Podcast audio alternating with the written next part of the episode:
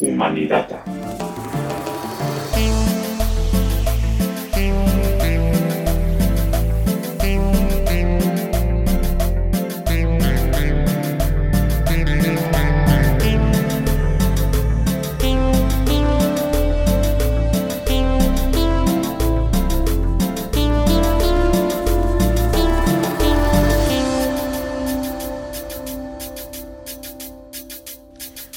Bienvenidos a su podcast Humanidata. Estamos aquí de vuelta en esta nueva emisión titulada Adiós el trabajo.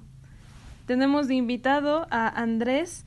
Él es ex estudiante de filosofía en la misma facultad en la que se encuentra la licenciatura en Humanidades y Producción de Imágenes. Gracias Andrés, bienvenido.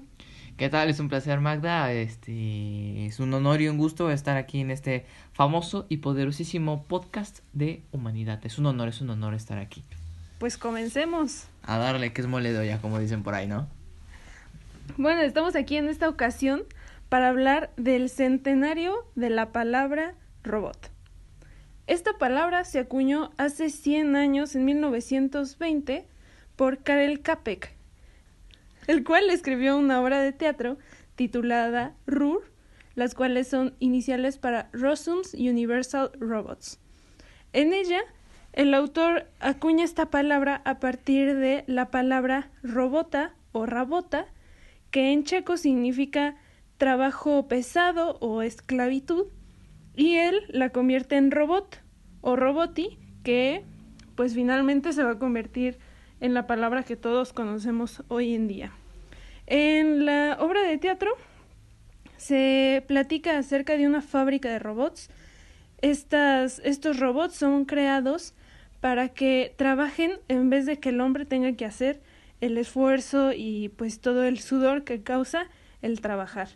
Así que, pues, no sé, Andrés, conocías sobre esta obra, ¿qué opinas? Pues, para ser sincero, la verdad nunca había pensado, reflexionado sobre el origen o la etimología de la palabra robot. No, no la había topado hasta este momento que, wow, 100 años no, no se dicen fácil, ¿eh? Hay que decirle a la palabra que sople sus 100 velitas.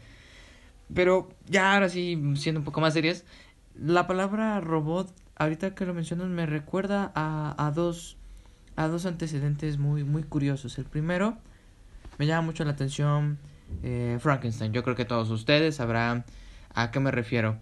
Aquel monstruo creado por el doctor médico Víctor Frankenstein que lo que trataba era eh, crear o dar vida de una forma no como el aparato de metal con circuitos, no, sino literalmente usar partes de humanos muertos, sí, muertos, para darle vida, o sea, eso es algo muy curioso, y que ese robot cumpla con ciertas funciones o con cierto trabajo, que es como de wow, es algo inimaginable, algo sorprendente que cómo, se dio y, también me da el, caso de otro que se llama el golem. Aquí para los que les encanta hacer Shabbat, lo conocerán. Golem, dícese de aquella criatura hecha de barro de arcilla. Sí, igual manera, no es de... Este, ¿Cómo se llama? Circuitos ni de metal ni nada por el estilo.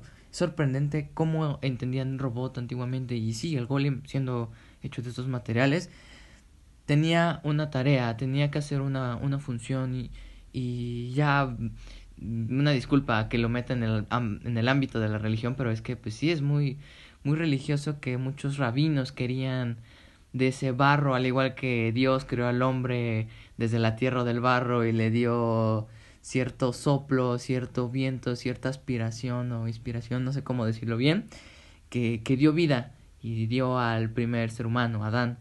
Y como aquí los rabinos intentaron hacer lo mismo con, con este con, este robot de barro dándole esa pequeña no sé si inspiración o buscando eso algo divino pero que no se lograba formar un primer hombre como Adán pero sí daba algo como un, un golem.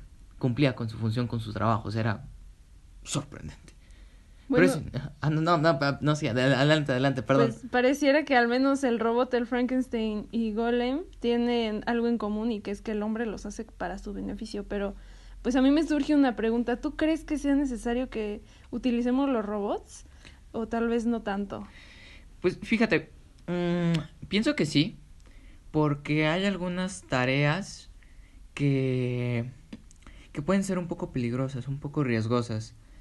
Y, puede, y me imagino tal vez incluso como el visitar, no sé, las zonas más profundas de los mares o de cuevas, pues ya hay algunas personas que mandan robots, pequeños drones, que navegan por eso, debajo de las aguas, lo más profundo, y a alturas que el ser humano no puede, no puede entrar. O sea, eso es una tarea que, la neta, no podemos cumplir como ser humano así, a nuestra naturaleza, pero el robot sí.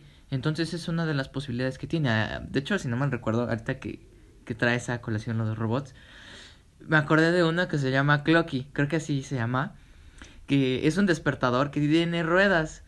Y es curioso porque cuando empieza, bueno, lo, empieza a sonar, empieza a moverse de tal manera que se mueve por toda la habitación y tienes que atraparlo para que lo apagues, apagues el despertador.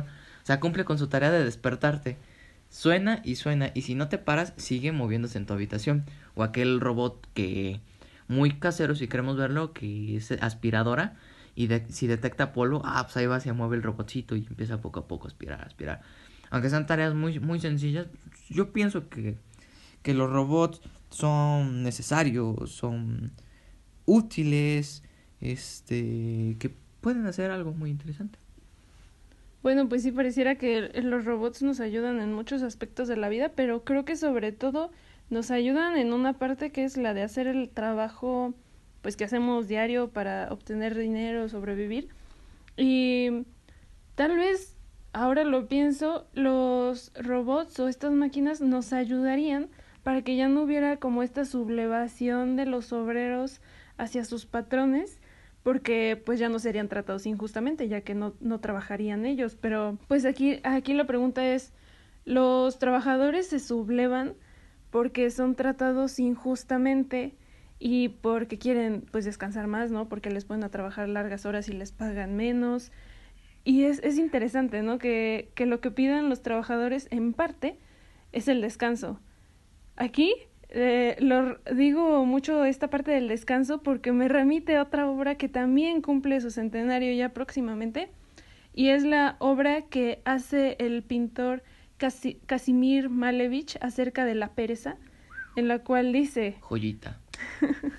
en la cual dice que en realidad pues el hombre lo que está buscando es la pereza desde el principio y que tanto el capitalismo como el socialismo que se basan a partir del trabajo lo que buscan es la pereza de distintas maneras. El capitalismo lo hace haciendo que no nomás digamos una élite tenga ese ocio en su vida, este que puedan puedan descansar, mientras que el comunismo dice o el socialismo tal vez lo logran un poco más porque están igualando el trabajo, pero en realidad lo que están buscando es igualar la pereza.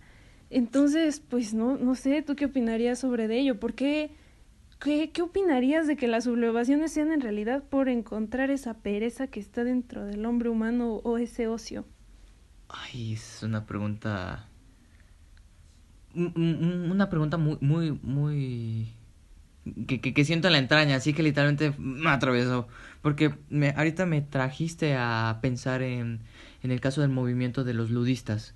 En que en Inglaterra de, era un movimiento que se dio en el siglo XIX, más o menos.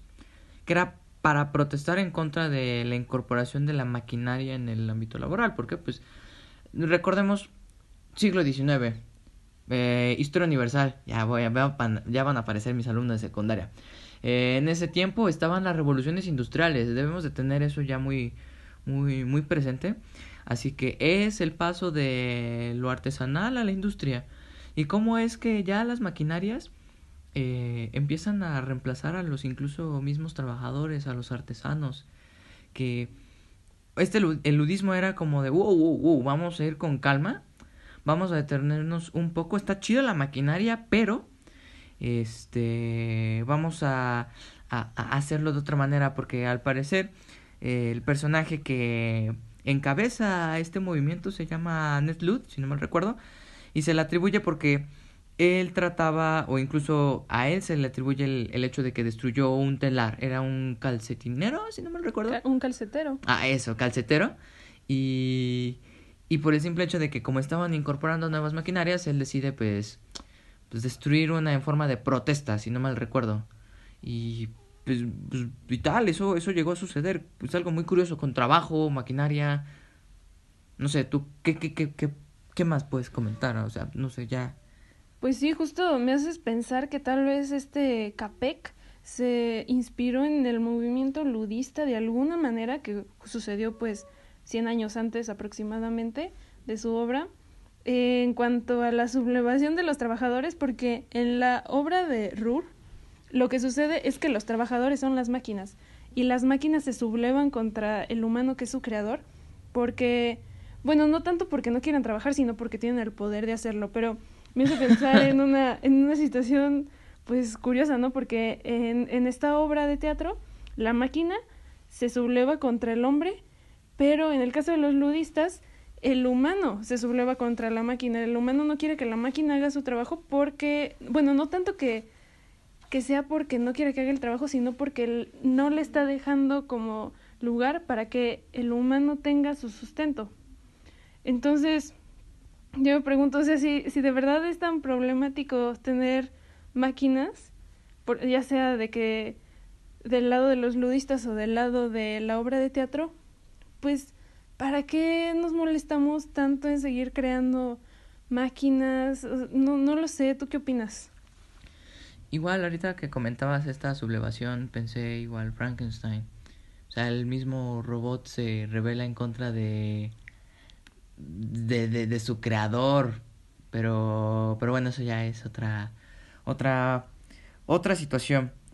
Pero, pues sí, este, este perfeccionamiento, esta idea que al parecer mencionas de, de Casimir, pues es para que las máquinas cumplan con un trabajo y que nosotros pues como seres humanos pues descansemos y en ese descanso tengamos esa como posibilidad de, de perfeccionar no solamente perfeccionarnos en un aspecto así como de ah me voy a reparar la pierna o algo por el estilo no sino como que utilicemos la pereza y el ocio como para para, para plantear una una posibilidad de esta parte muy espiritual, mm, incluso al mismo tiempo material. O sea, van como de la mano, no, no, no van separadas. Y, o sea, sí, sí me voy, doy a entender en, en ese aspecto, ¿no? Y, y cómo es el propósito que le damos al uso de estas, de estas máquinas y cómo finalmente terminamos nosotros sirviendo a ellas y, y me llega esa frasecita como de los aparatos no son tontos o no son torpes, sino nosotros quienes a veces por nuestra torpeza no sabemos manejarlos y eso me deja muy muy muy pensando girando ahí en la cabecilla. Pero además esta parte de la torpeza de las máquinas que pues no puede ser torpes, pero que son frases que usamos muy comúnmente en nuestra vida diaria, son ya casi es un hábito, pues son un reflejo también de que ya la máquina no es que nos sirva a nosotros, sino que nosotros servimos a la máquina, ¿no? Y justamente este es un planteamiento que se tiene en, la obra de los robots de hace 100 años. Y un, cuando, digamos, todo se está viniendo un poco a la borda, uno de los personajes dice, oigan, ¿y por qué no dejamos de hacer robots? Y, y le contesta, no, es que, es que nadie tiene como la, la fuerza, el valor para hacerlo, pero sí tal vez sería lo mejor.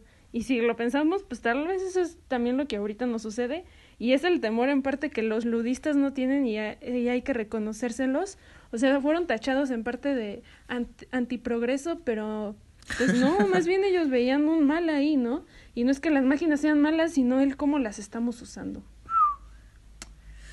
Bah, suena muy, muy fuerte, pero lo que podemos ver eh, por parte de la maquinaria es que tenemos ahí de trasfondo el producir más cantidad que, calidad y, vemos en, en, la parte de, de, las artesanías, o sea, es más la calidad, pero ya la industrialización le aboga más a la, a la, a la cantidad, que eso es algo que, pues, bueno, pues esos ludistas lograron observar y que, pues, ahí está presente con las máquinas.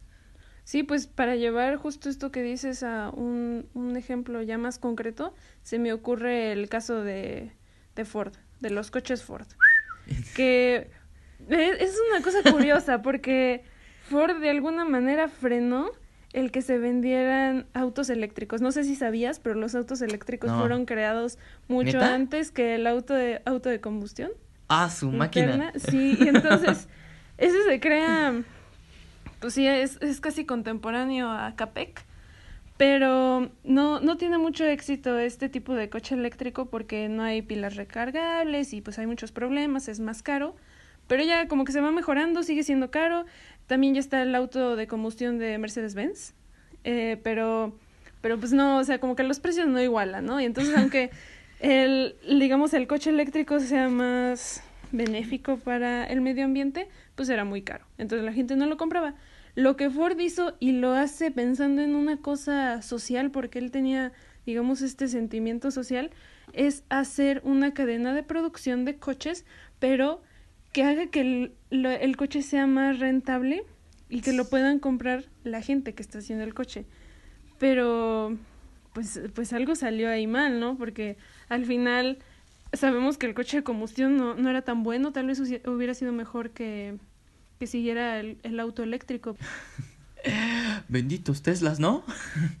pero, pero bueno, o sea, wow, ese, ese ejemplo de Ford no lo había, no lo había pensado. Y yo ni sabía que los autos eléctricos eran antes que, que el auto de combustión. Eso sí me, me, me sorprende y sí da a esa situación de, de ya este, no sé, a ver, a ver, échale, échale, a ver, ¿qué más tienes? Porque sí me, ahorita me dejaste así sorprendido. No, pues nada más esto de poner en consideración que todo esto es, sucede en un momento muy sincrónico en esa época, entonces sí me hace pensar en que cómo coincidieron sobre todo Malevich y Capek, o sea, ¿qué estaban pensando? Estaban justamente, no en el mismo país, pero sí en la misma parte del mundo. Entonces, ¿qué se estaba viviendo allá? También me deja pensando, tal vez de alguna manera Malevich, pero eso sí ya es especulación, Malevich vio la obra de teatro de Capek y se inspiró, no lo sé. O sea, es una situación, pues, que es lejana, tiene 100 años, pero, pues, ¿qué estaba pasando allá, no? La neta son cosas sorprendentes y que pues bueno, en poco tiempo surgieron ya aquí cosas muy muy interesantes sobre el tema de los robots, como también para darnos una idea que no solamente son circuitos, sino también pueden ser de barro, pueden ser de carne muerta y tienen un trabajo, tienen una tarea que hacer y que conllevan problemas sociales, eso sí hay que tenerlo claro. Este, personas contra las máquinas, máquinas contra personas y es una es un cuento de nunca acabar porque pues aunque no nos demos cuenta, a veces el celular nos gana o nosotros le ganamos al celular con el simple hecho de tirarlo, no sé, cosas por el estilo. Pero que pues ahí tenemos presente cómo le damos el uso a los robots, pero pues ya ya sería un tema para tener muy muy en la cabeza reflexionando, pues qué hacemos con los robots, ¿no? Sí, que son problemas que llegan hasta nuestros días, pero que se pensaron desde la obra en la que se acuñó el término robot, ¿no? O sea, suena, suena bien extraño, pero así fue como sucedió. Ay, qué cosas. Bueno, Andrés, pues muchas gracias por estar aquí. Fue un honor tenerte, tener esta plática. Esperemos tenerte pronto de regreso. Fue, fue, un honor estar aquí con, con los de el poderosísimo podcast Humanidad. No, pues muchas gracias, un honor siempre cuando quieras regresar. También eh, me gustaría recordarle a todos nuestros oyentes que nos pueden seguir escuchando todos los viernes. Subimos nuevo episodio. También si gustan seguirnos en Instagram y en el Facebook de Hippie. Y pues los esperamos. Esto fue Humanidad.